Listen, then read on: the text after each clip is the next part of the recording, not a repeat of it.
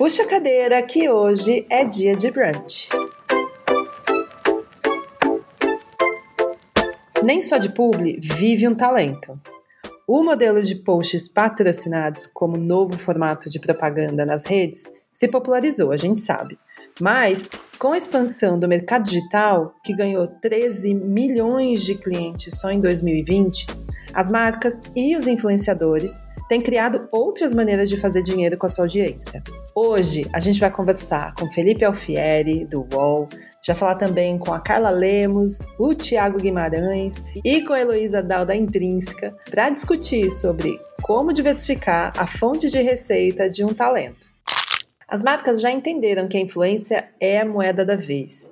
E a procura das marcas por creators aumentou 60% no ano passado. As parcerias vêm em vários formatos, Pode ser merchan, lançamento de livro, licenciamento de marca, assinatura, afiliação, AdSense, acordos editoriais, consultorias e tantas outras formas que nem conseguimos pensar aqui. Bom, mas vamos falar de alguns exemplos? A Bianca Andrade, a conhecida Boca Rosa, tem há três anos uma marca de maquiagem própria. E só em 2020, depois de participar do BBB, ela faturou 120 milhões só naquele ano. Já o mercado editorial também tem se aproximado dos talentos, com audiências relevantes na rede para movimentar suas vendas. De acordo com a Veja, entre os 20 livros mais vendidos da internet, o primeiro colocado é do youtuber de finanças, Thiago Negro, o primo rico. Por falar em finanças, a Nath Finanças, que é aqui do time da Brunch, assim que ganhou repercussão, foi chamada pela editora Intrínseca para publicar o seu livro. Já foram 43 mil exemplares vendidos até aqui. Ela foi recentemente listada pela Fortune,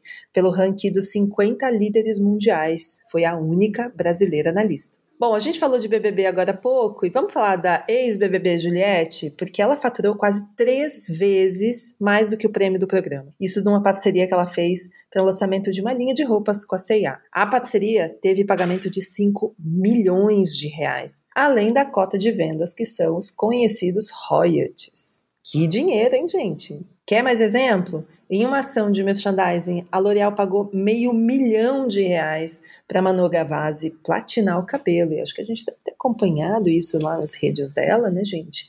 Pois bem,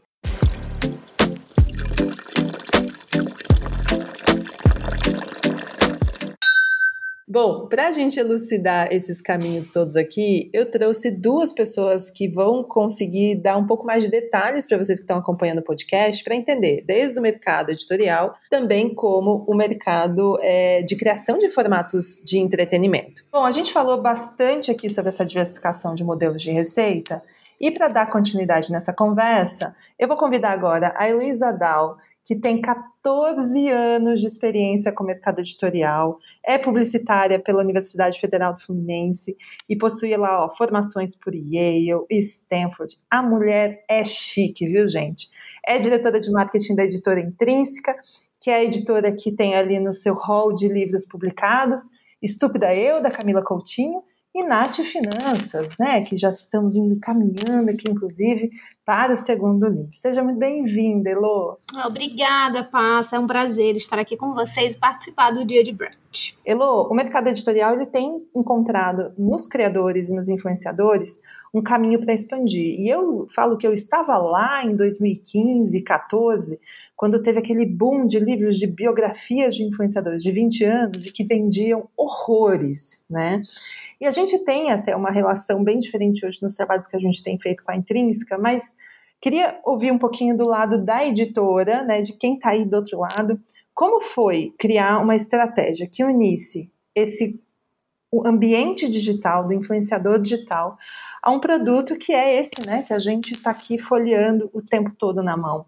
E aqui eu não estou falando nem só do, né, do livro digital, é de fato desse livro que a gente vai lá na livraria e compra, ou vai lá no site e espera ele chegar, o cheirinho de livro. Como que é esse balanço? Como que vocês enxergam isso em termos de negócio dentro de uma editora? Pois é, acho que no início, quando todos os, enfim, muitos influenciadores começaram a lançar livros, as editoras começaram a correr atrás dos influenciadores pelo número absurdo, né, da, da relevância dessas pessoas online, é, de como se fosse aquela história, meu Deus, qualquer coisa publicada por essa, por esse grande nome, isso vai ser um sucesso e vai vender muito e tudo mais. É, não dá para negar que isso aconteceu, né, como um grande fogo de palha assim inicial. É, realmente foram muitos livros é, de biografia de influenciador e que isso deu uma movimentada boa no mercado, né? Tá, trouxe gente que nunca tinha comprado um livro e a gente sempre acha isso bom, né? Falando de mercado editorial, eu tô falando de pessoas entrando numa livraria. Então, é, para mim, tanto faz por que, que você está entrando lá, desde que você entre e se apaixone por ler. É, então é óbvio que teve uma relevância incrível para o mercado, de trazer muita gente, mas a gente foi percebendo também o quanto números de seguidor não sustenta venda de livro, né? Tá longe de ser por aí. É, tem uma coisa que eu acho que é muito importante, isso foi um aprendizado também na intrínseca, enfim, é, acredito que para todo mundo, é que não significa, é óbvio, a quantidade de seguidores que a pessoa tem, aquilo ali nunca vai ser, é, nunca vai refletir diretamente na quantidade de livros que ela vende, por um simples fato de que o conteúdo na internet é gratuito. É, então, o livro ele tem o seu custo, né? É, tem o custo dele no digital, tem o custo dele no físico, tem o grande custo dele no áudio. Então, é um produto é, realmente que tem um custo, que exige um mercado, que tem pessoas trabalhando ali atrás e que, obviamente, é remunerado.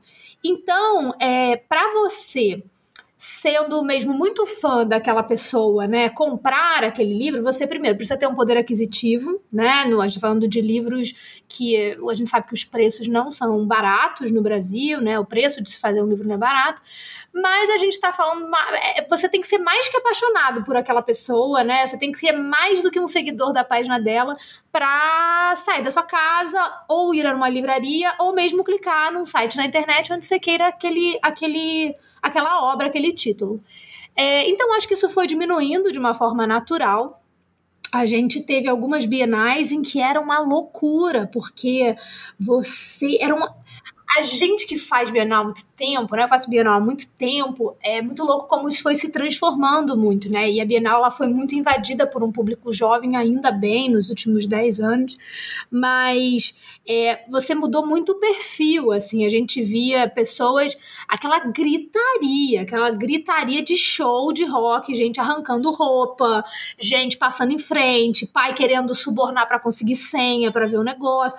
Então, a gente tinha um pouco disso, né, com os, com os autores né, e autoras, principalmente internacionais e depois nacionais, mas a gente viu isso tomar outra proporção quando a gente está falando de um Felipe Neto presente na Bienal, de uma Larissa Manuela presente na Bienal, porque aí está falando de stand, vai, esse stand vai cair, assim, não tem como fazer isso aqui dentro. Por favor, abra um novo pavilhão. É, trazer esses grandes nomes, né, que movimentam um público enorme, um público que é, é de uma esfera de cultura, né, fora do mercadinho editorial, que é um negócio imenso de entretenimento para o mercado, é muito incrível. É muito incrível porque você realmente vê que o livro ele, ele cabe muito, muito, muito mais gente. É, mas também acho que muita gente ia lá para ver o artista, né? E não necessariamente ter o livro, você ia pela pessoa, né? E aquele livro talvez não te desse nada muito além do que você já sabia, do que tinha na internet e tudo mais. Então acho que isso foi um aprendizado que todo mundo surfou essa essa onda que foi incrível no início, assim, e depois a gente veio entendendo que, assim como qualquer outro livro que a gente conhece que faz muito sucesso, o que importa realmente é o que tem de conteúdo ali. Primeiro, você tem um formato que fala com o seu público, né? E isso é um trabalho, claro, do criador, mas também da do influenciador e da própria editora, né? Fazendo esse, esse amarrado junto. Você tem que saber exatamente com quem você está falando, o seu público. É, você tem que trazer as ideias organizadas, né, de uma forma organizada. É, e lá na Intrínseca é uma tônica, principalmente, acho que vai desde o editorial e que é no marketing eu uso como linha guia. Tem que ser acessível. Tem que falar para todo mundo, tem que. É, você pode ter inúmeras camadas ali, mas você não vem com um texto truncado para cima da gente, que isso não tem como dar certo. Então, o que a gente vem trabalhando, e assim, o projeto da Nath foi muito legal por causa disso, é porque ela já fazia isso. ela já fazia isso online, ela sempre fez isso online. E o que estava é, até conversando com a Cris, né, com a Cris Ruiz, a editora do livro, e o que a Intrínseca fez ali nesse projeto editorial foi organizar, organizar as ideias da Nath, que já tinha muito, de uma forma muito clara, o que ela queria, o que ela, o que ela tinha como objetivo, o público dela. Então ali você fez um encaixe, a gente fez um encaixe que deu muito certo, porque não era um conteúdo repetitivo para o, a, o público da Nath, mas era um conteúdo organizado e que alcança o público da Nath, apaixonado por ela e que, sei lá, compraria qualquer coisa que ela escreveria, mas que não compra e ainda divulga e fala que é incrível porque é. E alcança um público novo. Né? Então, às vezes, você nunca ouviu falar de Nath Finanças lançado pela Intrínseca, você alcança e fala com um público novo. Então, acho que tem a ver com ousadia, né? tem a ver com você se conhecer, é, tem a ver com você ter uma editora organizada também, que vai fazer esse meio de campo para montar o livro. É, então, no fim, é tudo sobre conteúdo, né? Mesmo tendo grande fogo de palha, assim, inicial, a gente vê que quem fica e o que é sustentável, assim, principalmente a longo prazo, é realmente quem tem um conteúdo a ser trabalhado, quem tem o que dizer, né? É, não só para o próprio público, mas para um público novo. Acho que aí está o lance, né? A chave do negócio. Enquanto você estava comentando aqui sobre, enfim, esses sucessos estrondosos do passado, começou a vir muitas coisas na minha memória, Lô, porque eu estava lá em 2015 lançando livros de influenciadores digitais, Christian Figueiredo, Kéfera, todos estavam dentro da agência que eu trabalhava na época, e era todo esse cenário de Bienal que você desenhou aqui, ele era assustador, porque anunciar que a Kéfera estaria na Bienal era ter que abrir um novo pavilhão só para receber os fãs que a Kéfera conseguia arrastar para dentro da Bienal. Era uma coisa assustadora.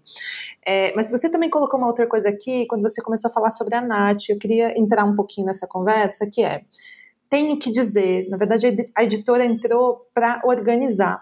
Isso não quer dizer que esses outros influenciadores que contaram suas histórias muito novos não tinham de fato o que dizer, mas quando a gente está falando agora desse amadurecimento do mercado editorial junto com influenciadores digitais, me parece que a gente saiu de um lugar onde vamos só aproveitar a onda para que a gente possa, de fato, construir algo de longo prazo e transformar, de fato, esses influenciadores em escritores. É por aí que vocês também enxergam influenciador? Claro, eu acho que é, sempre as pessoas. Não, você não pode dizer que uma onda de sucesso é feito com gente que não tinha o que dizer.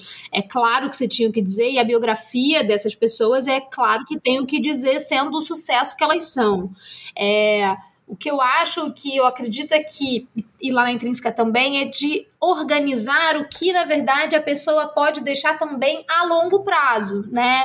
É, pensar num projeto de conteúdo mesmo do que ela pode fazer a partir da biografia dela, que ela já tem lá, beleza, divulgada. O que que você quer fazer além, né, de divulgar a sua biografia? Qual é o seu projeto? Quais os projetos próximos? Acho que é justamente essa chave que você bem colocou de transformar a pessoa de biografado, não só de biografado, mas a escritor mesmo do que ela quiser ser do que a pessoa quiser ser. E eu acho que nesse ponto a, a, editora tem um papel crucial, né? Que é alguém que são pessoas que já trabalham com isso há muito tempo, né? Que são profissionais disso há muito tempo e que ajudam muito no sentido de organizar ideias, né? E seguir em frente. Acho que um exemplo muito claro que a gente tem disso é a Isabela Freitas, que é uma das nossas autoras mais vendidas, né? É, e a Isabela foi antes até muito desse boom doido, né, de internet ou das redes, principalmente.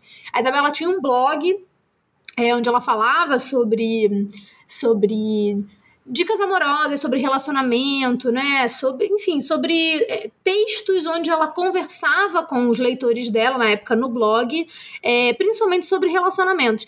E uma editora da Intrínseco olhou aquilo e falou que tem, tem alguma tem mais coisa aqui. Vamos conversar com essa, com essa pessoa para saber se ela topa fazer isso aqui, né, maior.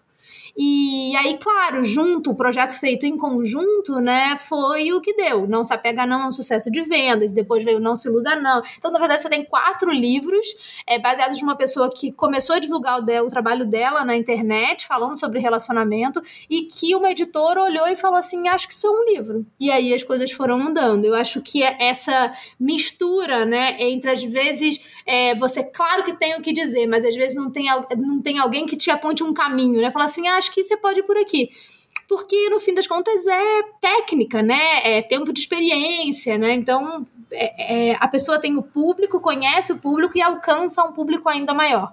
Eu acho que é esse o, o grande lance. Vocês devem receber enfim, centenas de projetos e pedidos para lançamento de livro de influenciadores que têm uma ideia e que gostaria que isso fosse virasse um livro. É, qual que é esse critério? Como que vocês olham para um projeto? O que, que faz brilhar no meio dessas centenas que vocês têm sempre na mão? Que você fala assim, não, aqui tem algo. Aqui tem algo para a gente desenvolver. Qual que, que brilha, assim? É um conjunto de coisas, é uma coisa específica. Número de seguidores a gente já entendeu que não é, isso é lindo, né, do, do ponto de vista do desenvolvimento, de fato, do negócio sustentável, mas por trás disso tudo, dessa máquina, porque a gente tem um negócio para desenvolver. Quais são esses critérios, Elo, que o influenciador precisa ficar de olho se ele quer botar os pés dele dentro do mercado literário? Passa, eu acho que essa é a pergunta, é a grande pergunta, né? Tipo, que, o que que precisa ter, né? O que que faz a diferença, ou aquele olhar mesmo, que é um olhar do editor, até do próprio publisher, né? É, de virar e falar assim, tem de fato alguma coisa maior, é, maior aqui. A gente vê muito trabalho das pessoas, né, como influenciadores na internet há algum tempo, e é muito doido como esse mercado mudou muito, né? E a gente também, como divulgação e marketing, não só nos no último ano e meio, por conta da pandemia, a coisa já tinha explodido para o online, mas como a gente vem trabalhando há algum tempo é, de uma maneira mais sólida, é, como marca, né, intrínseca como marca, a gente já está estou na Intrínseca há 11 anos agora, a gente vem fazendo esse trabalho há 9, 10 anos lá, de institucional, e de como a gente consegue ver agora na internet a quantidade de gente boa, né? A quantidade de gente com trabalho bom, muito bom, assim, consolidado, sabe o que fala, sabe como falar, conhece aquele público. E uma das coisas que a gente vem fazendo muito, né, é ir chamando essas pessoas, além do, do do nosso núcleo, né, de influenciadores mesmo, do arrasta para cima, né, do publi, da publi em si, a gente vem chamando muito essas pessoas para gerar conteúdo, né, para intrínseca, seja no formato institucional nas redes, seja para fazer uma mediação de evento, é, seja para ser para fazer uma ilustração, a gente vem chamando muitas pessoas. Eu sempre olho isso como uma possibilidade de ampliar a equipe, porque no fim das contas a gente não consigo né? A gente não consegue é, contratar todo mundo fixo, mas você consegue contratar por projeto, né? Então é muita gente boa que a gente vê online. E esse filtro, ele realmente é algo é, um pouco mais complexo. Tem editores na Intrínseca que são responsáveis por é, dar uma olhada no que está rolando nas redes, né? E que ficam de olho, acho que isso aqui é legal. Então, a Isabela Freitas foi isso no passado, Pedro Gabriel também, né? Que escrevia, é, escreve poesia em guardanapo, começou assim, as coisas foram se transformando. Pode Lua com a Clarice Freire. É, própria, as próprias meninas do Cansei de Ser Gato. Aí as coisas é, vão caminhando, né? E você vai vendo ali. A gente, recentemente, claro, teve a Nath, que. Imagina, o nosso livro mais vendido do ano, né? Até agora. A gente está falando, né, de de agora, Uau, de setembro, gente. é o nosso lançamento mais vendido. Então, é realmente impressionante é, o potencial disso, sabe? De você poder fazer um produto redondinho que conversa com o público que ela já tem e que também expande. É, e a gente vai ter o modus operandi, que já vem de um podcast também. Então, é, tem alguma coisa ali que a gente olha, que as pessoas conversam, veem que tem um conteúdo bacana, que é algo inovador e que aí isso vira com uma ajuda da editora. É, acho que não tem uma receita de bolo, mesmo não tem. A gente, às vezes, a gente sabia que o projeto da Nath ia ser muito legal, que ia ficar uma coisa muito redonda, que ia ficar muito bacana. Mas é muito impressionante também. A gente tem aberto uma pré-venda e no dia seguinte ela está em primeiro lugar. Na, na lista de pré-venda da Amazon. Então, assim, é, você não tem muito como medir isso, né? Você sabe que a pessoa tem público, beleza, você sabe que ela tem conteúdo, beleza, mas às vezes tem tudo isso junto e o troço não acontece. É um grande, a gente fala que é uma grande máquina, uma engrenagem que tem que estar tá tudo parecendo que está naquele momento assim perfeito, com todo mundo fazendo um trabalho perfeito, e você vira e fala, cara, isso aqui tem estrela, isso aqui vai. E, aí, e com a Nath foi assim, né? Com diversos outros. Então, acho que nunca é um projeto sozinho. É, o envolvimento da Nath, envolvimento todo de vocês, assim, sempre foi muito importante, né, para o projeto, isso desde o editorial até a gente na ponta, na divulgação. Então, nunca é um trabalho só da editora, nunca é um trabalho só do, dos criadores, influenciadores. Eu acho que é algo que é uma receita de bolo que a gente vai fazendo em conjunto, mas que no fim das contas ninguém sabe exatamente exatamente quanto botou de cada coisa, sabe? É, você deu o exemplo da Nath, até acho que a gente tinha um ingrediente maior aqui dentro dessa receita toda de bolo, que era a situação econômica do país e que uma pessoa como a Nath vinha para preencher um espaço de educação financeira que a população brasileira sempre precisou e que nunca deram bola, né? Então, quando você coloca no mercado a primeira mulher negra a lançar esse livro sobre finanças pessoais para ajudar realmente as pessoas no dia a dia, não a investir 5 mil reais, como é o discurso que a Nath sempre fala, mas é para você aprender a economizar o seu dia a dia mesmo e guardar aquele dinheirinho todo mês. É, a gente tem ingredientes que vão mudando. Tem alguma temática de algum gênero de livro que você acha que vai despontar nos próximos meses? A gente vê um crescimento muito, é, o mercado mudou muito, né? Principalmente aí é, desde a pandemia. A gente vê um mercado é, com muitos livros de desenvolvimento pessoal e autoajuda. Isso acontece quando o país está numa situação péssima, né? Aconteceu já há muito tempo atrás, anos 90 principalmente, se vendia autoajuda muito. E agora a gente vê esse mercado voltando assim muito aquecido. Mas o que a gente tem visto mais, assim, segundo os últimos números, é primeiro um aumento grande, né, na compra de livros. A gente está falando de uma comparação é, de um aumento de 50% do ano passado para cá, né, pegando os primeiros seis meses. Então, é realmente muito mais gente lendo. Acho que todo mundo conheceu alguém que começou a ler na pandemia, né? Pegou algum livro, começou a ler. É, e o que a gente tem visto muito é algo que deu uma virada, que era. É, no início dos anos 2000, a gente tinha literatura jovem muito bombando, e aí deu uma bela diminuída. E se cresceu muito um não ficção, biografia, se cresceu muito esse tipo de livro. E agora vem com muita força, não só os livros de ficção, ficção pura, e aí acho que tem muito a ver também com o momento que a gente vive, de escapismo, de realmente, pelo amor de Deus, me leva para algum lugar que não é esse planeta que a gente está vivendo, e é, literatura jovem, assim como um todo. E aí temos o fenômeno TikTok, BookTok vendendo como água. É realmente impressionante o que foi feito e o que está sendo feito com livros, principalmente de catálogo, dentro da plataforma. É realmente um case impressionante. É, e dentro dessa literatura jovem fantasia fantasia, fantasia pura, que aí é o escapismo maior, né, em seu maior grau. Dragões, princesas, é feitiçaria, é tudo fora. Pelo amor de Deus, me tira desse é Brasil de Bolsonaro, né? Me traz Pelo uma fada de dentro de casa, exatamente. Então, é, é muito bom ver literatura mesmo voltando para esse lugar do livro, como ficção adulta mesmo, né? De você ter livros de ficção, a gente vê também um cenário nacional de autores despontando, né, nacionais incríveis, assim como literatura brasileira, acho o máximo. É, além de que, putz, são joias, né? Os livros são joias. E hum, literatura jovem como fantasia. Então, acho que o caminho ainda está muito nesse lugar é, de hoje, acho que chega nesse, nesse espaço, né? O que as pessoas estão querendo muito. E, claro, acredito muito que o desenvolvimento pessoal ainda vai correr bastante nesse ano, ainda que a gente está e no ano que vem. É, não só por conta do momento do país, as pessoas querendo organizar a sua vida, mas uma coisa mesmo assim, tipo, sair do poço, tristeza mesmo, né? De querer refazer. Eu acho que uma das coisas mais legais do livro da Nath é uma coisa que a gente bateu desde o início, todo mundo quando todo mundo leu e se apaixonou muito, é de que a Nath é isso. É, é, na verdade, ela ensina o básico do básico que todo mundo acha que sabe, mas não sabe, né? quem sabe não sabe. É, ninguém fala sobre isso, sobre não saber. Todo mundo finge que sabe, ninguém sabe. E é um livro sobre realizar sonho. É, qual sonho você quer realizar?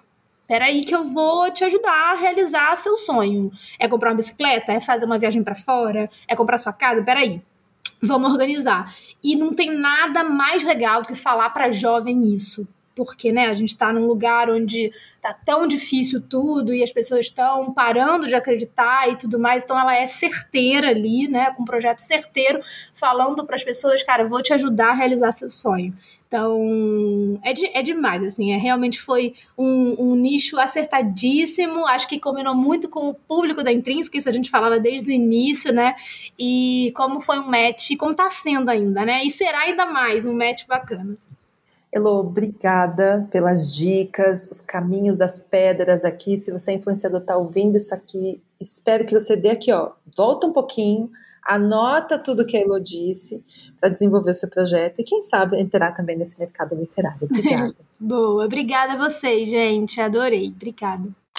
Bom, e seguindo nessa toada sobre influência e como a gente pode ir para caminhos de criação de conteúdo e também de entretenimento, eu tenho aqui o Felipe Alfieri, que é editor-chefe do Move e do Splash Wall. Seja muito bem-vindo, Felipe. Olá, Passa, obrigado pelo convite.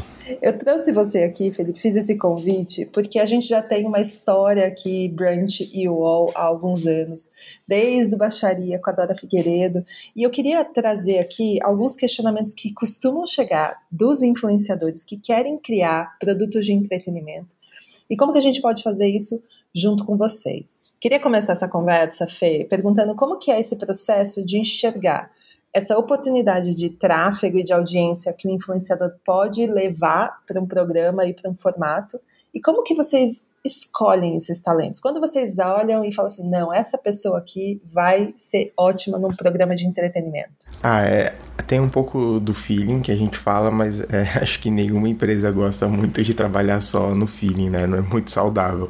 Mas a gente tem, assim, basicamente um, dois tipos de análise: análise qualitativa e análise quantitativa.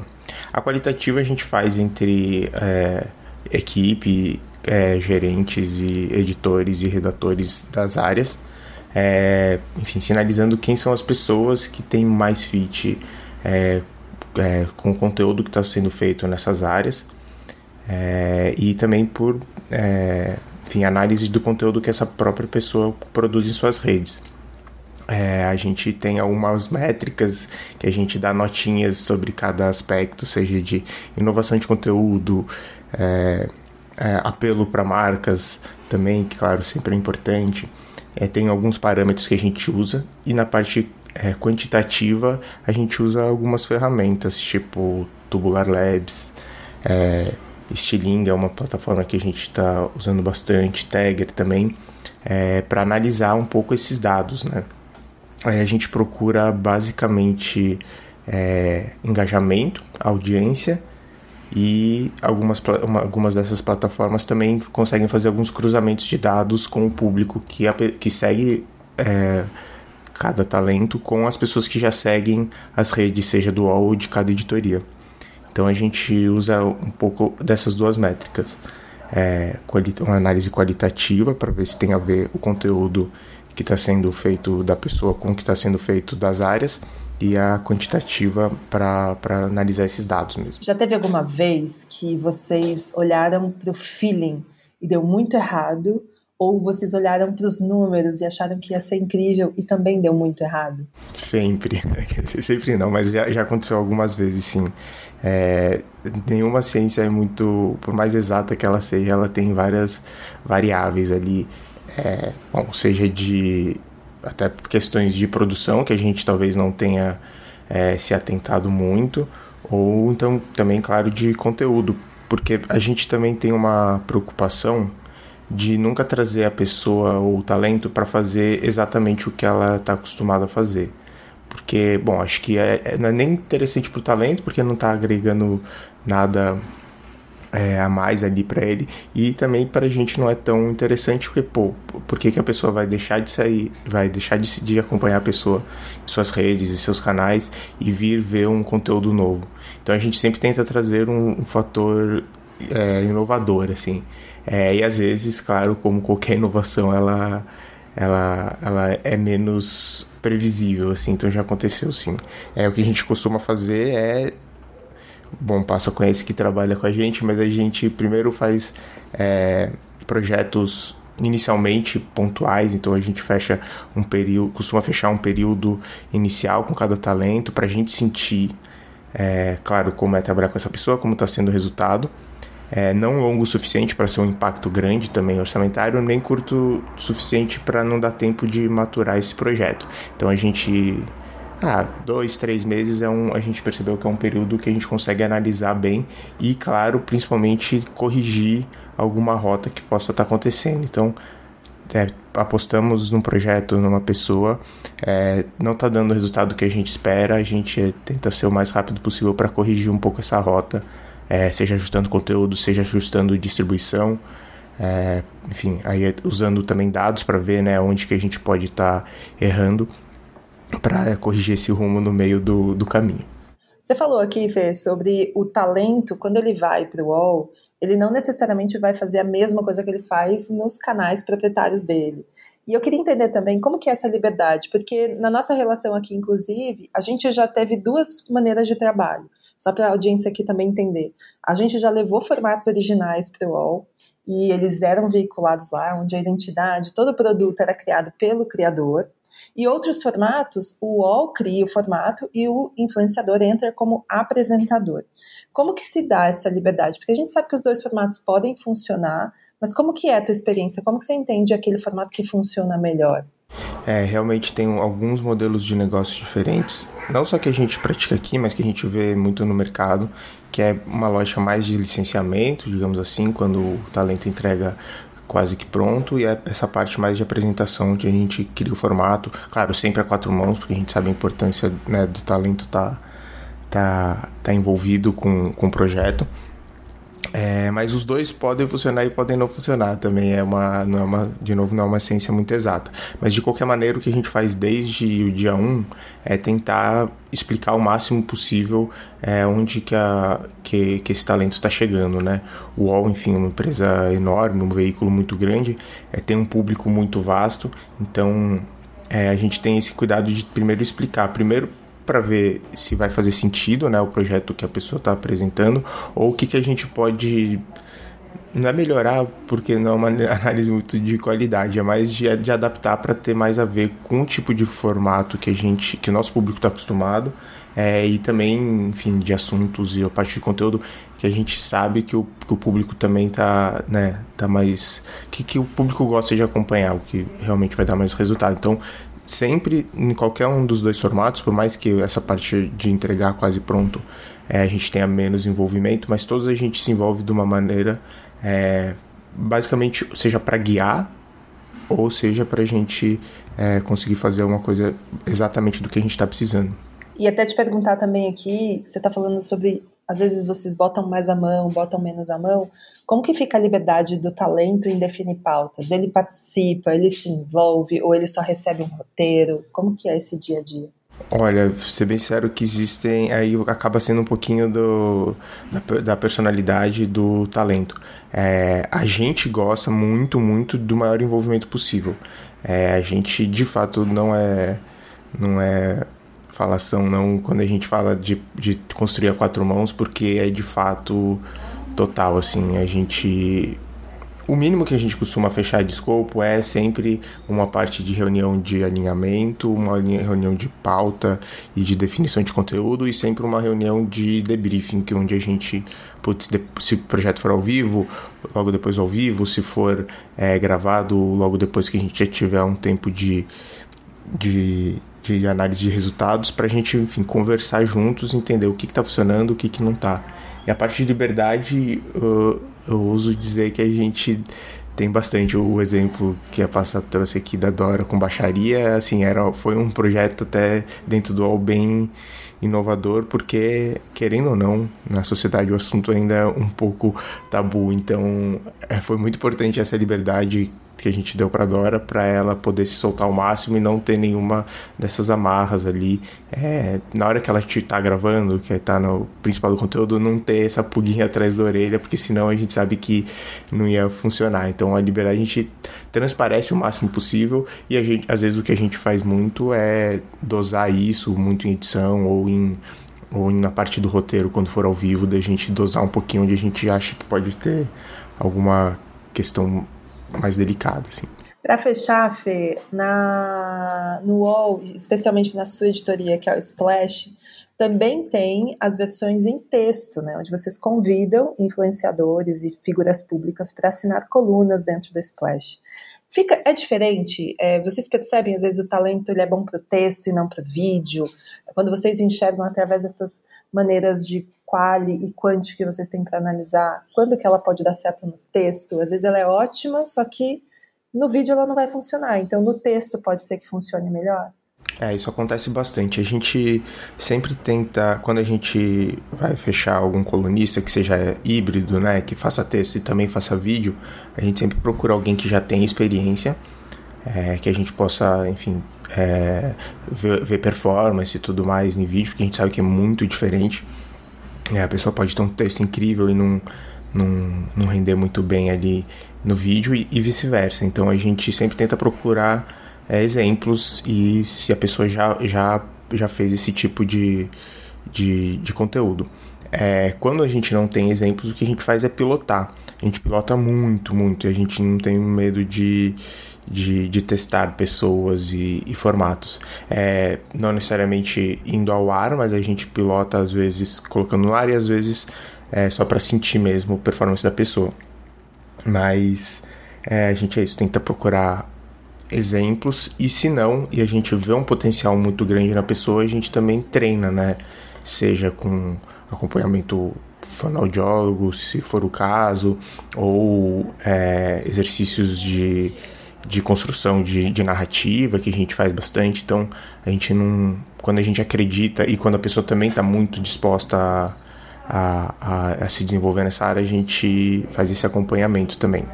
É, um bom exemplo, inclusive, o Chico Barney, que acho que é conhecido de todos, ele começou na coluna e agora, um, tem, além do canal dele, que, que, ele, que ele abriu depois, ele participa em vídeo assim bastante com a gente. Vamos lá, Fê, abre o jogo aqui para a gente encerrar. O que que um talento precisa ter para ele ser chamado para o UOL, para ser apresentador e fazer parte desse projeto do Splash do MOB que você dirige dentro do UOL? A gente, vou abrir aqui as nossas, as nossas métricas é, de qualidade, né? Qualitativa. É, é inovação de formato. É, é, o background check a gente fala, né? Que analisar se a pessoa não tem alguma questão delicada é, na, na, carreira, assim. E também analisá-la caso, caso tenha, né? Não é um, uma negativa, mas é importante ter. É, é, envolvimento, o quanto a pessoa se envolve e só jogando um pouquinho contra o tudo que a gente vem falando, também é o interesse publicitário, porque a gente sabe que por mais que a gente queira sempre se, li se livrar em graças, mas é, não ficar refém é sempre importante, porque no fim das contas é, é uma super porta para ambos os lados, né? para o talento e aqui e para a empresa também. Então essas são as principais. Mas a gente sempre vai mais na parte de inovação de conteúdo, que é que às vezes acaba virando o jogo. Bom, para quem está ouvindo aí, já recebeu o Caminho das Pedras do Felipe. Felipe, obrigada pela participação. Eu que agradeço, muito obrigado pelo convite mesmo. E agora, se você ficou interessado e também quer pensar em formatos inovadores, tá aí, ó, oportunidade para mostrar que você pode fazer um excelente trabalho com o seu talento.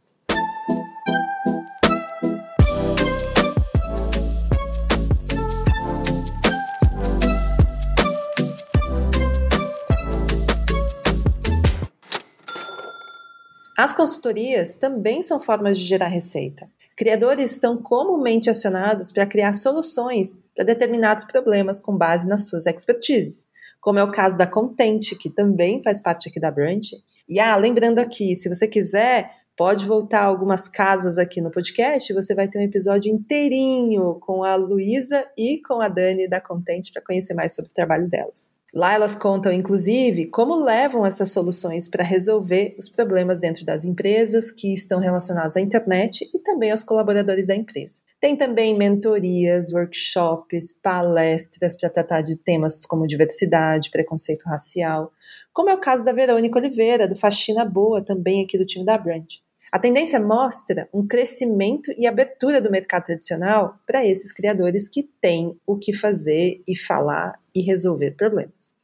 E para isso eu chamei Carla Lemos aqui, talvez não teria outra pessoa melhor para a gente começar essa conversa, porque Carla está aqui desde que tudo é mato, ela já veio e participou do nosso podcast. Carla, seja muito bem-vinda novamente à mesa do Dia de Brunch. Muito bom estar tá aqui para poder falar sobre esse assunto que eu acho que é tão importante. Eu falo muito, né? Converso muito com criadoras no... que estão começando, né? Dou muito né, esses conselhos e sempre falo é, sobre como a gente não, precisa, não pode ficar muito amarrado nessa ideia de, de publi e realmente pensar em si é, como essa potência criativa, né? Porque a gente tem essa expertise muito próprio é, de estar ali lidando com as redes, de estar ali conversando ativamente com o nosso público e a gente consegue perceber muita coisa que as marcas que estão ali no mundinho delas não conseguem ver, não conseguem perceber, né? E Carla, você sabe que quando eu falo aqui, gente, do estava aqui desde que tudo era mato, estava eu de um lado, a Carla do outro, cada uma com uma enxada, né? A gente estava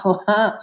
Acho que você desde o começo também viu como a publicidade é sim parte importante do negócio. Eu falo que um ponto importante aqui é que a publicidade sempre deu acesso a conteúdo e entretenimento gratuito para as pessoas.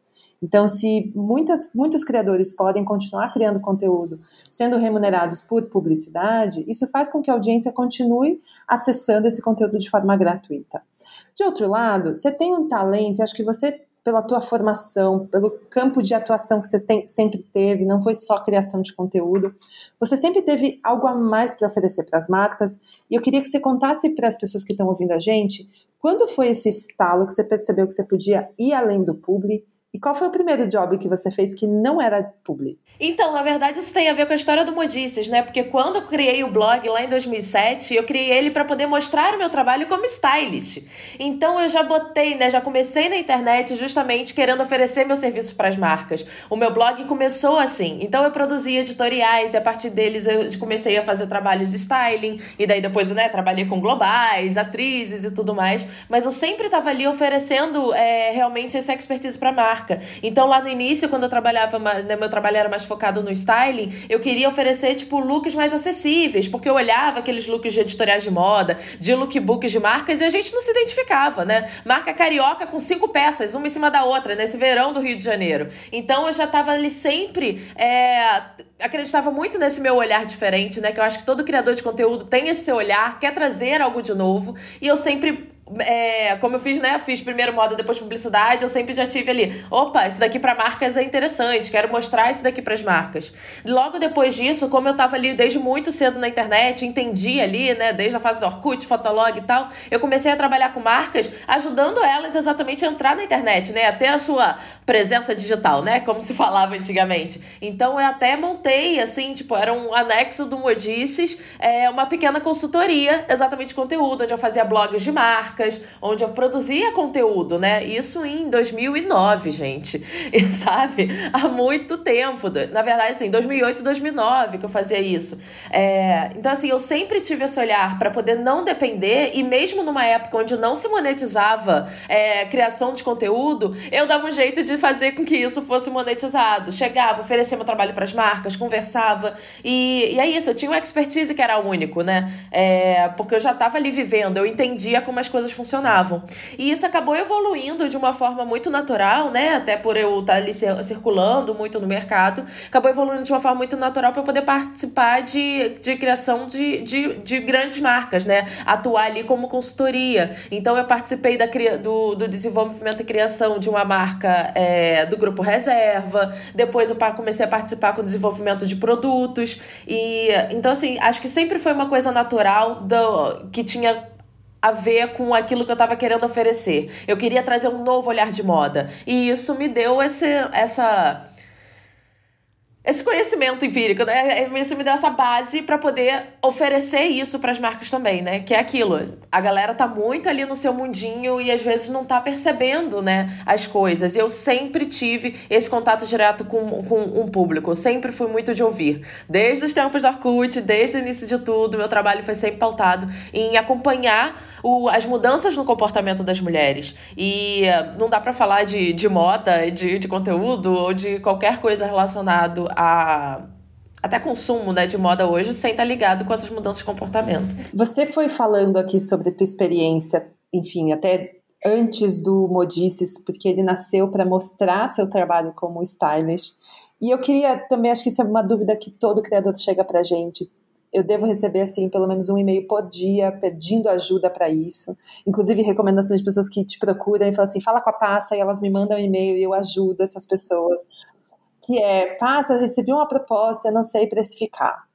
É, a gente tem a nossa metodologia aqui para ajudar a precificação de publicidade, para ajudar a entender esses preços. Hoje a gente tem isso bem mais estruturado quando a gente está falando de creator economy, de entender o preço de um talento.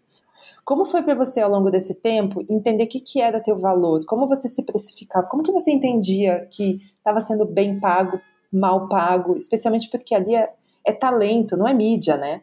E é o que a gente sempre fala, influenciador não é, ele transcende o lugar da mídia. Então, como que você chegava num preço para a marca que era um serviço que não ia contar com o seu conteúdo publicado, era todo o teu conhecimento que ia para a marca? É, né, é muita crise existencial, entendeu? Porque já tem isso, assim, não tem como você não, não ter uma crise quando você mesma precisa é, precificar o seu trabalho, dar valor a si mesma e ter, assim, sempre esses desafios, né? Eu, eu sempre tive, sempre fui muito reconhecida pela qualidade do meu conteúdo, mas não necessariamente pela audiência de milhões. Então, é, eu sempre soube da qualidade do meu, do meu trabalho e do quanto custava manter aquele trabalho. Porque eu sempre investi muito em cursos, eu sempre investi muito em livros, sabe? Para eu poder fazer aquilo ali, tipo, é, demandou um investimento meu para eu poder chegar naquele ponto, para eu poder fazer aquelas coisas, equipamento, luz. Então, desde o início, né, como eu já comecei nesse propósito profissional, eu sempre coloquei isso. Até porque assim, eu vim da faculdade de publicidade, eu sabia que tipo para fazer qualquer fotinho mínima, tinha tipo 10 pessoas fazendo cada serviço. Então, eu acho que isso me ajudou a ter uma noção de tipo, não dá para eu aceitar qualquer coisa. E isso foi muito marcante assim na minha carreira, porque uh, você realmente precisa criar esse limite, né, do, do, do que vale a pena e uh, porque senão você só fica assim com o ônus do trabalho, né? Quando você vai ver, e eu vi isso muito de, de amigas é, que falavam, tipo, nossa, Carla, mas você cobra muito caro, as marcas não querem pagar isso. E eu via elas sufocando e no final das contas sem dinheiro para poder fazer as coisas, endividadas e cheias de trabalho e não dando conta. Porque é daquela lógica do tipo, melhor pegar muitos trabalhos para poder ganhar, ganhar pouquinho com muitos trabalhos. Assim, não tem ser humano, gente. A gente sabe, a gente tem limites. A gente precisa entender os limites do nosso corpo, físico, por mais que o algoritmo não entenda. Né? É, físico, para você poder fazer as coisas, né? Para você poder dar conta da publicidade. Então, assim, desde o início foi, assim, foi muito difícil. É, não é fácil, assim. Acho que a primeira coisa que você tem que colocar lá para precificar é o custo da terapia, entendeu? Tem que estar tá ali contando desse trabalho, entendeu? Não tem como você não computar ali nos seus custos de produção o seu horário da terapia, porque você precisa de, dedicar muito, né, para poder fazer fazer aquilo ali. Demanda um esforço muito grande, porque eu falo, né, quando a gente vai fazer um publi, a gente não tá na, quando a gente vai fazer o nosso conteúdo, a gente quer se agradar e agradar o público. Mas aí quando a gente vai fazer o publi, a gente precisa se agradar, a gente precisa agradar o cliente, e às vezes é cliente, agência, ainda tem um monte de gente ali poder agradar nesse mesmo pacote, e a gente não tem que agradar o público, né? Porque não adianta chegar, soltar um, uma coisa que não se conecte, né? A gente precisa fazer com que aquilo ali seja relevante.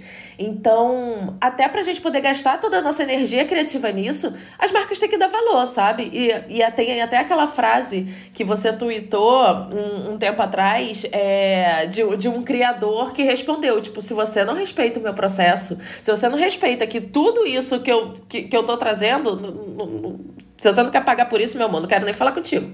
Não vou sentar com você no recreio. E é sobre isso também. Eu sempre tive muito, muito essa sorte que, tipo, as marcas que eu mais gostava, as marcas que eu mais me identificavam, elas entendiam o meu valor. E acho que às vezes as meninas eu vejo que elas ficam muito inseguras porque aparece essa gente doida querendo dizer, mas a fulana tem o dobro de seguidores e cobra um terço do preço. Tá bom, vai lá fazer com ela, entendeu? Você não tem, tem nada que, que lutar com isso. E por isso que é tão importante que a gente é, tenha esses, esses outros meios, né? Essas outras formas ali para poder ter, se monetizar, bancar esse teu trabalho, porque a gente precisa fazer essas escolhas, assim. Não é fácil. Você sei, assim, não existe não ter que fazer essa escolha. É, você vai ter que fazer, porque sempre vai aparecer uma pessoa, sabe, sem noção, querendo te oferecer três mariola. Então, você tem que estar preparada para isso e aquilo, né? Não se deixar afetar, não se deixar abalar e não se, se sentir desvalorizada, porque tem gente sem noção do mundo. Você falou de marcas que você adora trabalhar, que reconhecem teu trabalho também. Eu queria que tirar assim curiosidade minha e acho que também curiosidade de todo mundo que está ouvindo a gente é qual foi o trabalho mais legal que você já fez que não era publicidade? Que não era publicidade? Não, peraí. ah, ah, não, agora sim, meu Deus, trabalho mais legal. Acho que o trabalho mais legal, assim, que eu posso falar aqui é, são as matinês, né? Os encontros que eu faço com as minhas seguidoras e acho que esse é o Ai, meu Deus, saudade de me aglomerar, de apertar as minhas seguidoras. Tudo bem, daqui a pouco todo mundo vacinadinha, né? A gente, depois de um tempinho dessa imunização, a gente vai conseguir bloquear esse vírus e vamos conseguir fazer alguma coisa. Mas é, eu acho que a, mati a matinei, inclusive os encontros de, de seguidoras, né? Que não, antigamente eu chamava de leitoras, sempre foi uma coisa muito marcante, muito presente. Eu fiz o primeiro encontro de. O primeiro encontro em 2010, né? A maioria dos blogs já estava surgindo e eu já estava fazendo fazendo o encontrinho, já tava chamando as, as garotas pra mesa de bar e elas já estavam ali se conectando, assim, já na, no primeiro encontro já as garotas já fizeram uma amizade que viraram madrinhas de casamento entre si, sabe? Então sempre foi uma uma coisa muito interessante trazer. Sempre foi muito gostoso, sempre foi a melhor parte do trabalho promover esses encontros, sabe? Então era assim, era nas matinês, era nos cinemodices, é, isso para mim era mais especial. Mas eu vou falar de uma ação de publicidade que eu fiz e que teve muito a ver com isso, que foi um, uma ação assim que acho que as pessoas precisam conhecer mais, as marcas precisam ouvir para poder ter mais ideias desse tipo, que era uma marca esportiva que tava que tinha lá o aniversário do tênis dela. E uh, e eles me chamaram, assim, sabendo da minha comunidade, sabendo do meu histórico, né, ali com estilo, me chamaram para poder dar uma palestra, uma palestrinha ensinando jeitos de usar tênis, falando, né, sobre essas mudanças de comportamento e tal, como o tênis realmente era uma coisa que você podia usar em várias ocasiões. E, e daí eu montei essa, essa apresentação super bacana com tênis, né, falando da história, porque realmente tinham algo super interessante. Eles convidaram é, pessoas, né, da, da marca, convidadas da marca, e eu pude levar 20 das minhas seguidoras para poder participar desse rolê. E daí no, eles bote, pegaram, depois, de, depois desse papo todo, eles colocaram várias peças da coleção com vários tênis lá para as garotas montarem looks e tinha o meu fotógrafo lá para poder registrar e fazer os looks delas, né? Porque é uma coisa que era muito, que era muito marcante do meu uma coisa muito marcante do meu conteúdo é o street style, né? Fazer a foto das pessoas na rua. Então as minhas seguidoras tiveram a foto delas street style com os looks que elas montaram, baseadas nas minhas dicas. E elas ainda levaram o look para casa, os tênis, então elas ficaram assim, nas nuvens. E, e foi muito legal essa ação de fato, sabe? Tipo, depois elas continuaram usando tênis, marcando, marcando sempre. É, e foi algo que marcou, assim, a repercussão, como aquilo ali realmente fez sentido, né, dentro da, da história, assim, não foi, eu não fui contratada para poder isso, fazer uma entrega de 50 hum, mil impressões para poder falar do tênis. Não era sobre isso, era sobre realmente levar a cultura da marca é, para aquelas pessoas, né? Até porque quando a gente está falando de moda, e isso é uma coisa que eu trago no meu livro, é, é muito sobre essa relação emocional que a gente tem com as roupas, né? Não é sobre. É, não é sobre necessidade, muitas vezes, não é sobre. É sobre o que aquilo se relaciona. Então, até uma coisa que a gente sempre passa, né? Quando aparece marca querendo, não, vem aqui falar de, tipo, de, mostrar nossos 10 modelos em uma semana, desafio, tipo, Cara, isso não faz o menor sentido para mim, sabe? Então, também tem isso. Às vezes é uma marca super legal que você quer trabalhar, mas a proposta dela não tem a ver com você. E a coisa mais importante, eu sei que é difícil no país como o Brasil a gente falar, né, que o dinheiro não é mais importante, que o mais importante é você se manter fiel aos seus valores. Mas assim, nesse caso, é, isso pode fazer a diferença entre você continuar manter, ter uma renda, é, conseguir manter uma renda a longo prazo, ou só conseguir um dinheiro aqui, perder sua credibilidade, e daí eu. Eu ia até te perguntar agora para a gente fechar. É, você contou dois grandes exemplos aqui sobre como as marcas podem trabalhar com essa comunidade que você criou em torno de você e que essa reputação que você construiu em torno da marca Carla. Queria que você desse dicas para as marcas, para que elas façam trabalhos mais interessantes, mais conectados com essas comunidades. Você tem uma vasta experiência com isso. Conta assim, se você pudesse enumerar uma, duas, três coisas que as marcas deviam fazer mais com os talentos? Quais, quais seriam? Primeira coisa é co-criar de verdade, né? Porque assim, às vezes a gente vê muito, vamos co-criar. E não tem muito espaço para co-criar, não. Assim, já chega tudo pronto, tudo formatado. Você no máximo consegue mudar as palavrinhas da legenda e adaptar para o seu, sabe, para a sua linguagem. Então, acho que a, a co-criação vem de fato do início de tudo. Se você se identifica com, com o criador, se você gosta é, do que ele fala, se você se identifica com a estética dele, seja qual for os motivos que fazem você acreditar que aquele criador é relevante para sua marca, chama ele para conversar, assim, eu tenho certeza que esse criador vai ter ideias incríveis e super originais para poder fazer essa relação, né, da, da, da, sua marca com o seu com a audiência e, e vai te trazer ideias novas, né, novos insights, porque se você está trabalhando com criadores de conteúdo, você precisa estar tá aberto a novas possibilidades também, né? Não, uma coisa é o formato de publicidade, né, de merchan de TV, que tem ali todo aquele roteirinho montado, todos aqueles formatos que você pode, né, fazer. Mas o criador de conteúdo, é, ele tem o jeito dele, ele tem os formatos dele, né? Então, as, as marcas precisam dar espaço para isso, né? Se você gosta de um criador, chama ele antes sabe? Antes do, do briefing, ouve ele, vê o que, que, quais impressões que ele tem, o que, que, ele, o que, que o público dele acha da tua marca ou acha da tua categoria e leva isso antes, sabe? Para poder até ajudar com esses insights a agência a criar a ação, a agência a criar é, toda a estratégia. Então, assim, uma primeira dica longa. Outra dica é, que eu acho muito importante é dar tempo para os criadores criarem.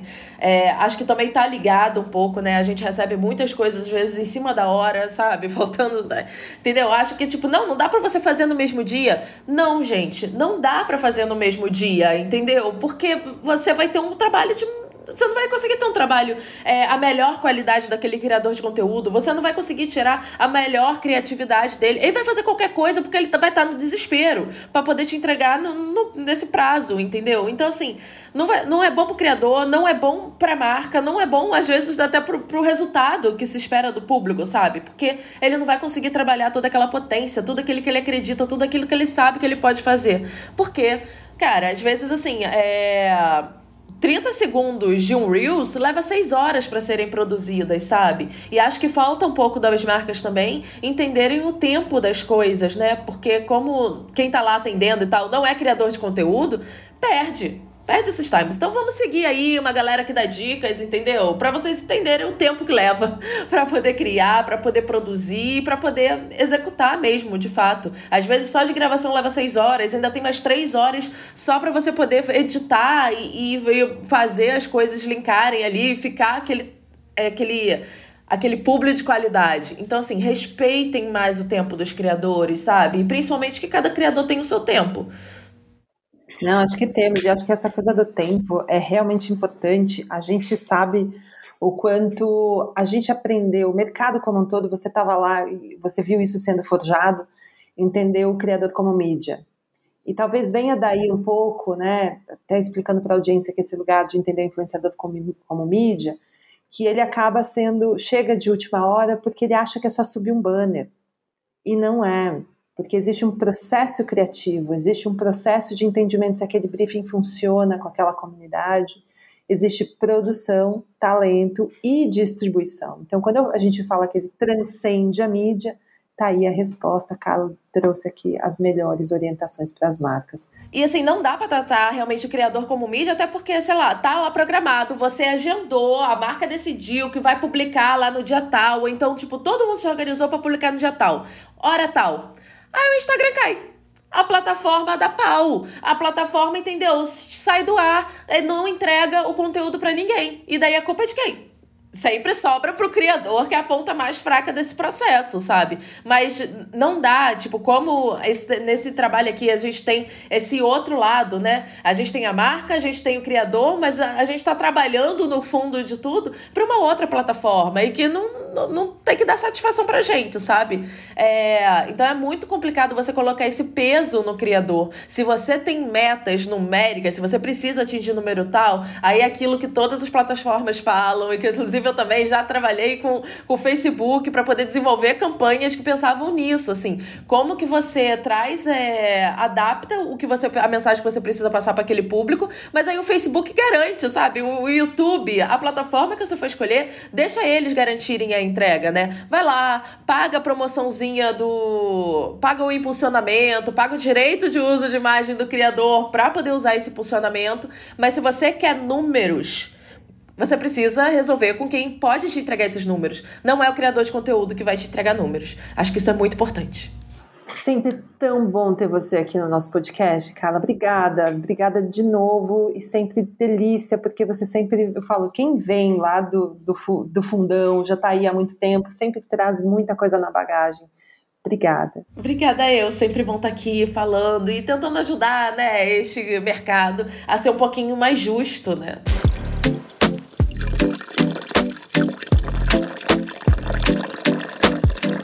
Em busca de novas formas de rentabilizar com os avanços da tecnologia, o mercado de criadores de conteúdo tem apostado no uso de tecnologias dos tokens digitais, que são como versões exclusivas de produtos digitais, ou mais conhecidos na internet como o formato NFT, de Non-Fungible Tokens.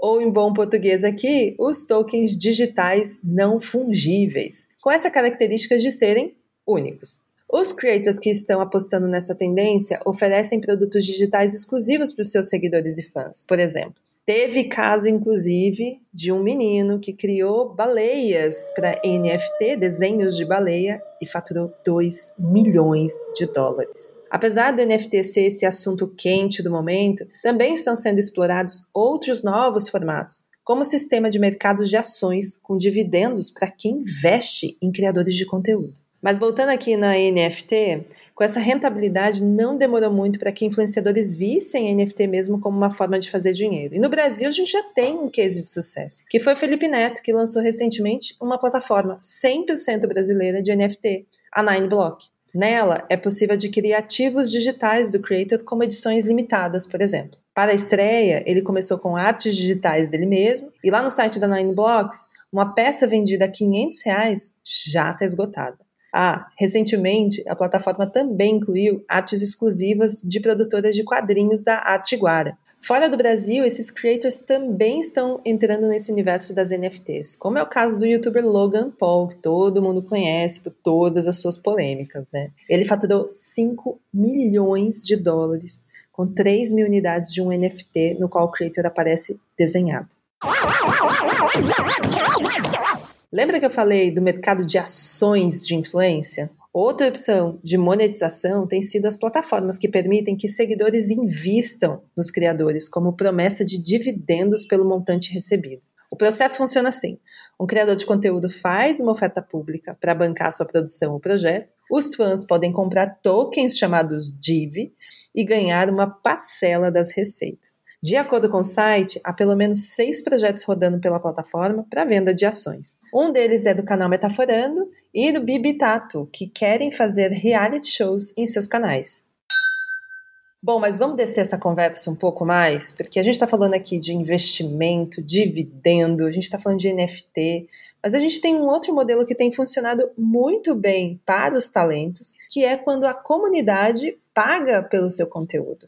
E para isso eu chamei aqui o Tiago Guimarães, que vai contar um pouquinho mais sobre essa experiência que ele tem tido com a audiência dele. Seja bem-vindo ao Dia de Brunch, Tiago. Olá, muito prazer. muito obrigado pelo convite, por me receber aqui, nesse estúdio maravilhoso, remoto.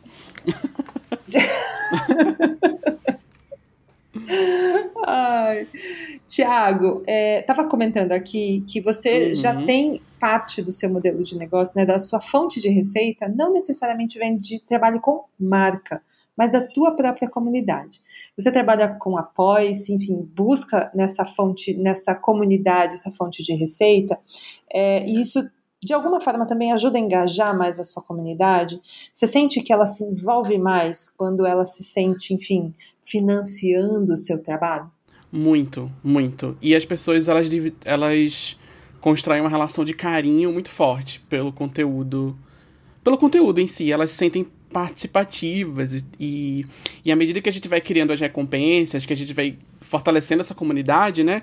Criando esses contatos, esses grupos de discussão, né? Hoje eu trabalho, por exemplo, eu tenho um grupo no Telegram, eu tenho uma newsletter, então são canais que eu vou criando com essas pessoas que, que, que me apoiam. E elas ficam muito felizes quando elas recebem essas coisas. Elas ficam, elas compartilham, elas falam, elas agradecem, elas ficam muito felizes. E é muito engraçado para mim, porque é, é uma coisa muito nova.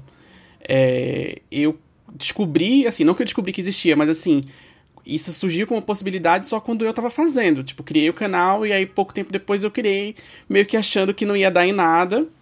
E aí descobri que, que muita gente topou, muita gente topa contribuir, muita gente que é, cria uma relação de afeto com o conteúdo e quer apoiar de alguma forma. E aí eu me descobri como uma pessoa que também gostaria de apoiar outros projetos. Então eu também apoio outros projetos.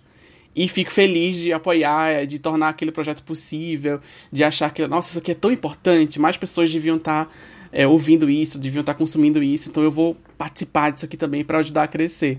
Então acho que tem um, uma coisa meio colaborativa e é colaborativo, é colaborativo, não é que tem uma cara colaborativa. É colaborativo. Eu só consigo produzir hoje e desde o começo, assim, porque tem gente apoiando ali todo mês lá com, né, com quantias diferentes e aí tem, enfim, tem as categorias de apoio e tudo mais. E tem um carinho muito, muito grande. As pessoas têm um carinho muito grande e elas, elas criam outra relação com, com o conteúdo.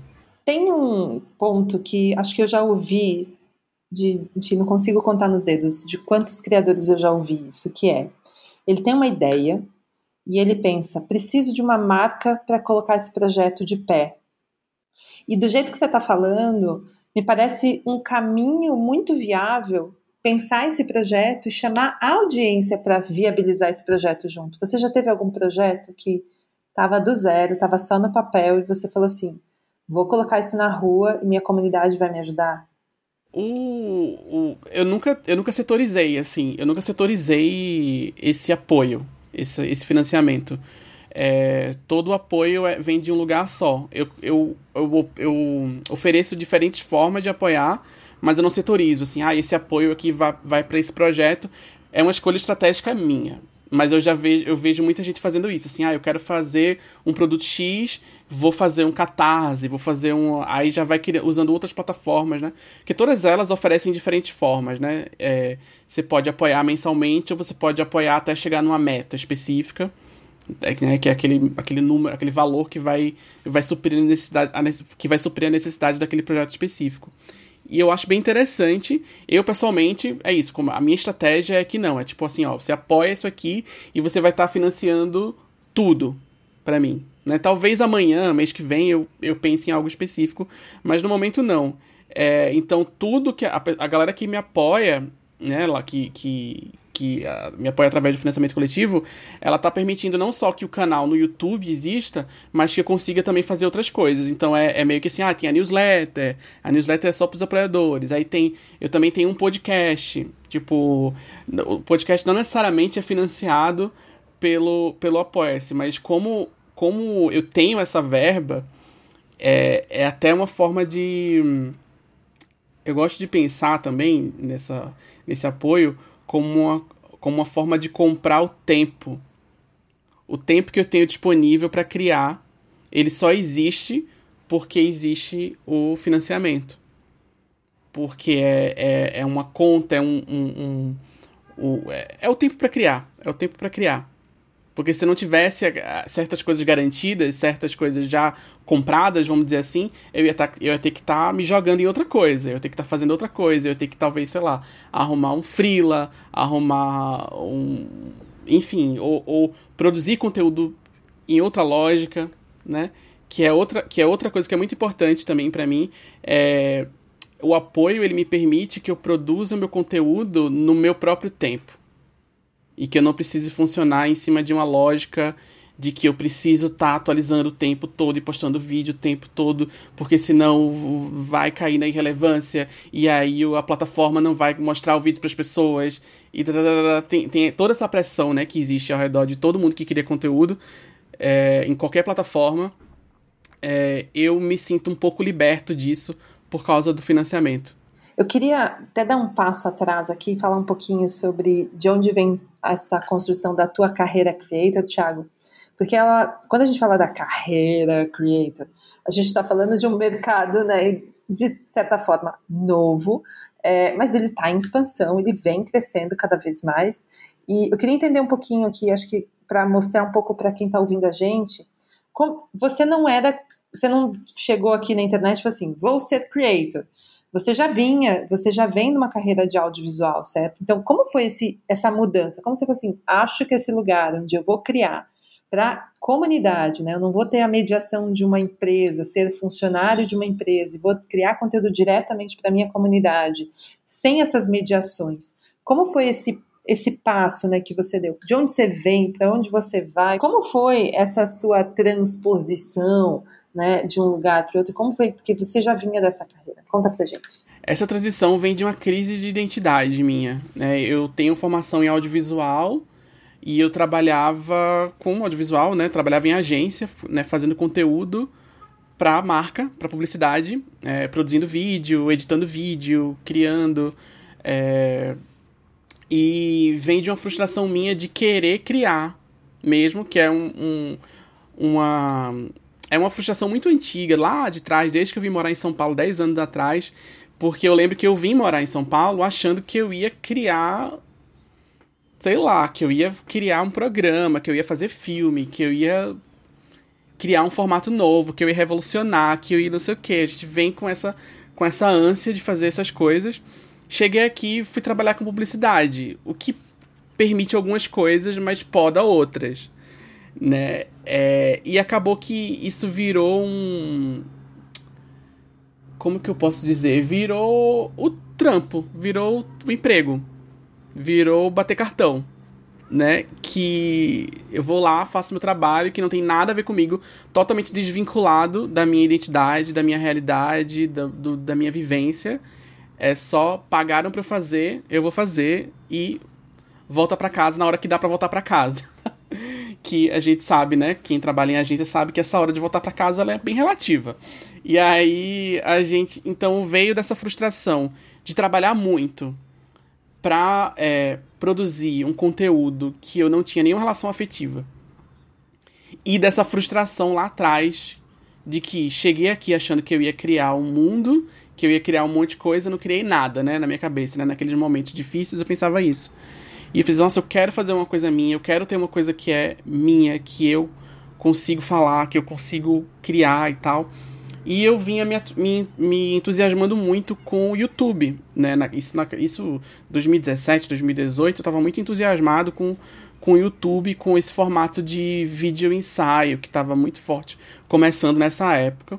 É, fora do Brasil e em alguns. Em, em, uns, tem uns exemplos bem importantes aqui no Brasil também. E aí eu queria fazer aquilo, queria fazer aquilo. Eu pensei, cara, não adianta eu ficar só pensando em fazer e não fazer, né? E aí eu tinha. Aí tem o outro lado dessa história, que é a minha presença no Twitter.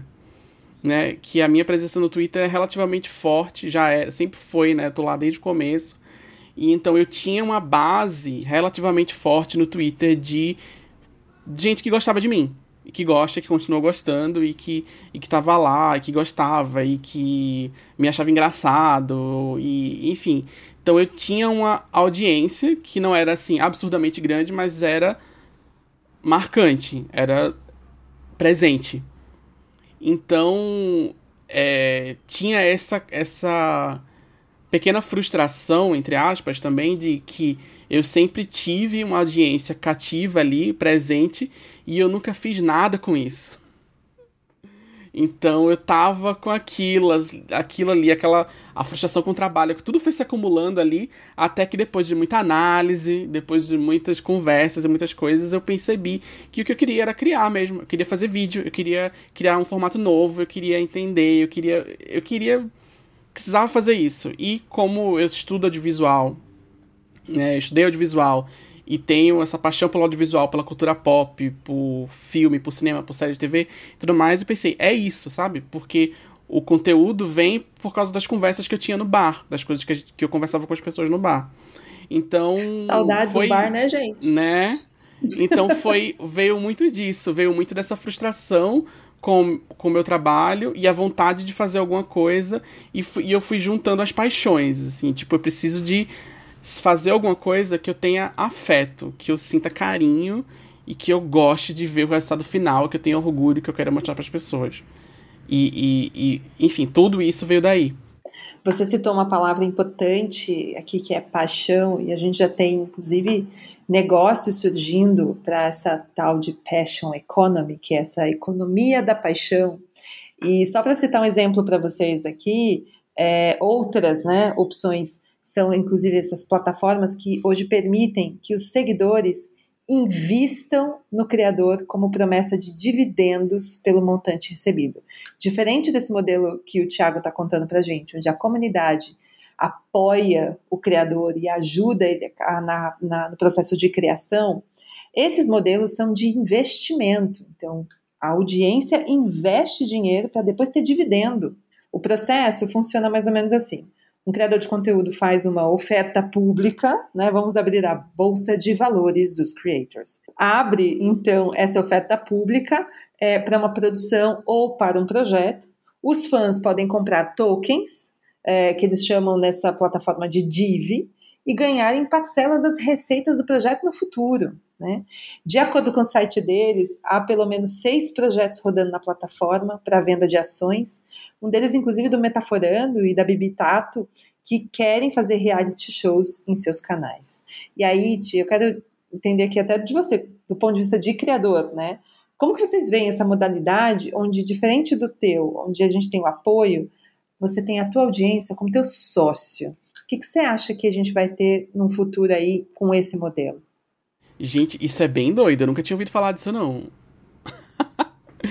eu, eu, nossa, eu vou ficar pensando nisso por vários dias agora que você falou isso. Assim, gente, que loucura.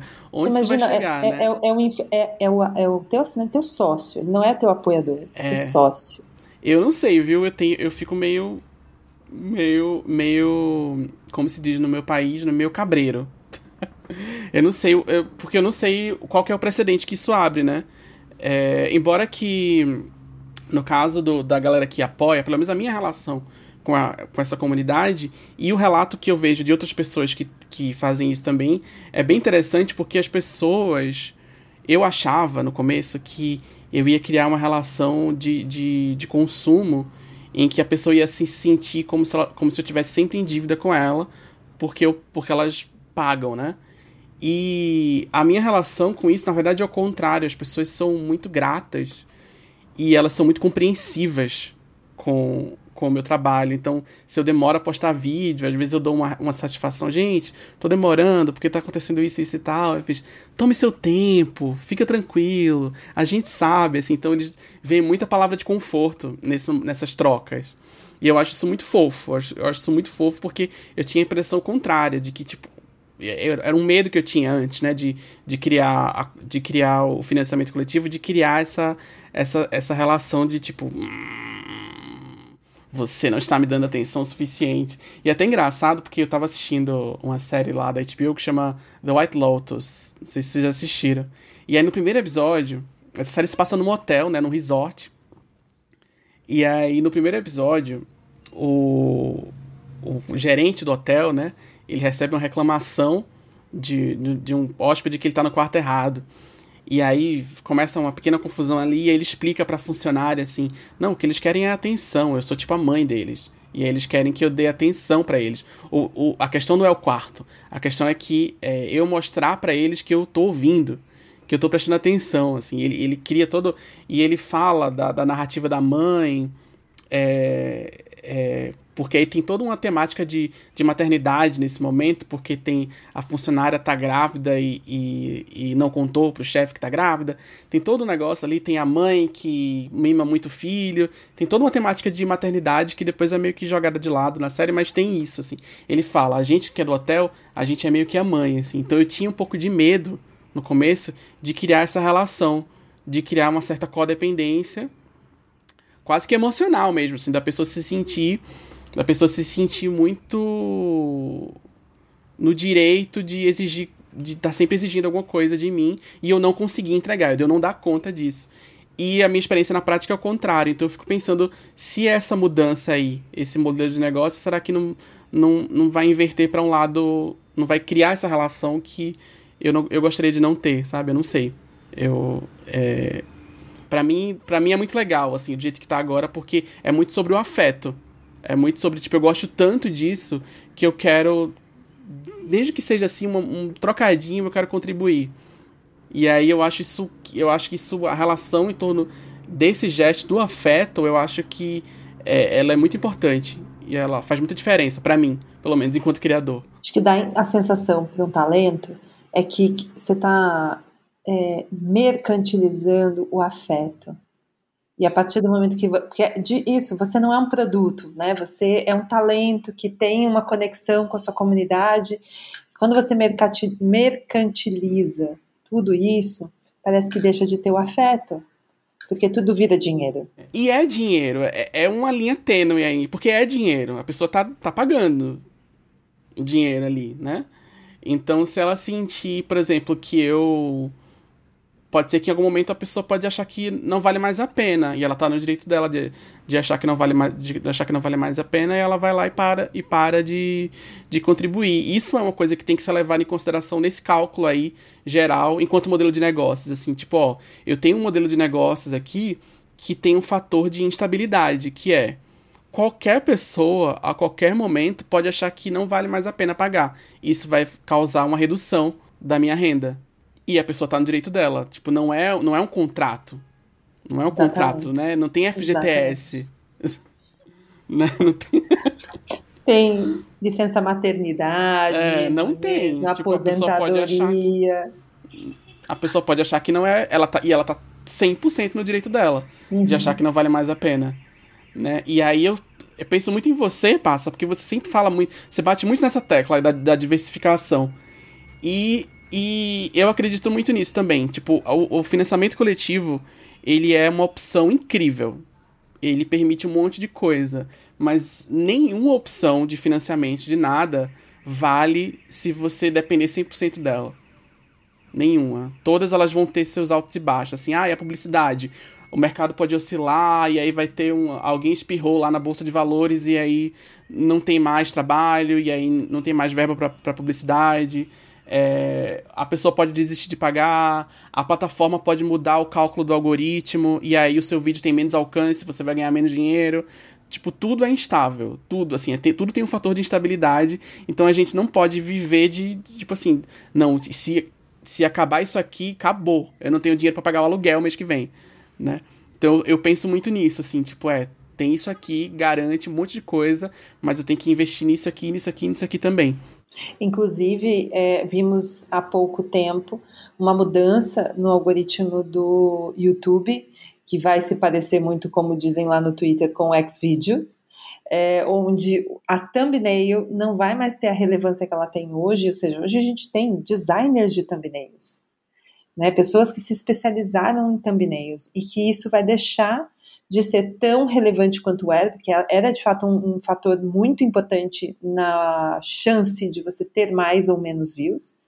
E ela vai deixar de ter esse critério porque a partir do momento que você está ali na tua página inicial, você já vai ver pequenos frames do que está acontecendo naquele vídeo e não só a thumbnail. Então, acho que a gente tem mudanças, como o Thiago está falando aqui, é, de, não, nunca vai deixar. A gente está falando de uma economia, a gente está falando de negócios, a gente também está falando de uma linha muito fina, muito fácil de, de romper, que é a do afeto, a da conexão com a audiência. Então, esse tratamento que a gente acaba dando para o que a gente faz, né, dos serviços e produtos que cada criador tem para oferecer para a sua comunidade e para as marcas, ele tem que respeitar essa linha tênue, como o Ti falou, porque senão a gente perde aquilo que cola, aquilo que faz a gente de fato ter um negócio dentro da economia creator.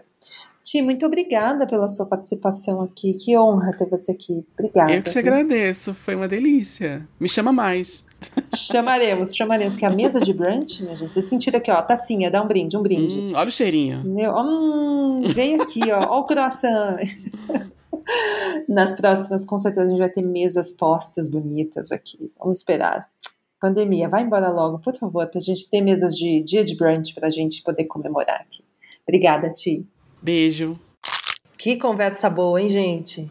Se você está construindo sua carreira na internet, espero que esse podcast tenha aberto sua cabeça com as inúmeras possibilidades do mercado que a gente conversou por aqui. Se você quer saber mais sobre influência de verdade, é só seguir nosso podcast, procure por Dia de Brunch no seu tocador favorito e acompanhe nossos perfis nas redes sociais, tanto lá no Instagram quanto no Twitter, como The Brunch Agency. Até a próxima! E esse foi mais um episódio do Dia de Brunch. O podcast é apresentado por Ana Paula Passarelli, a Passa. Quem cuida da produção é Michele Neres. E a pesquisa de pauta é feita pela Jaqueline Laflufa e Poliana Casimiro. A edição de som é feita por mim, Manu Quinalha. Tchau!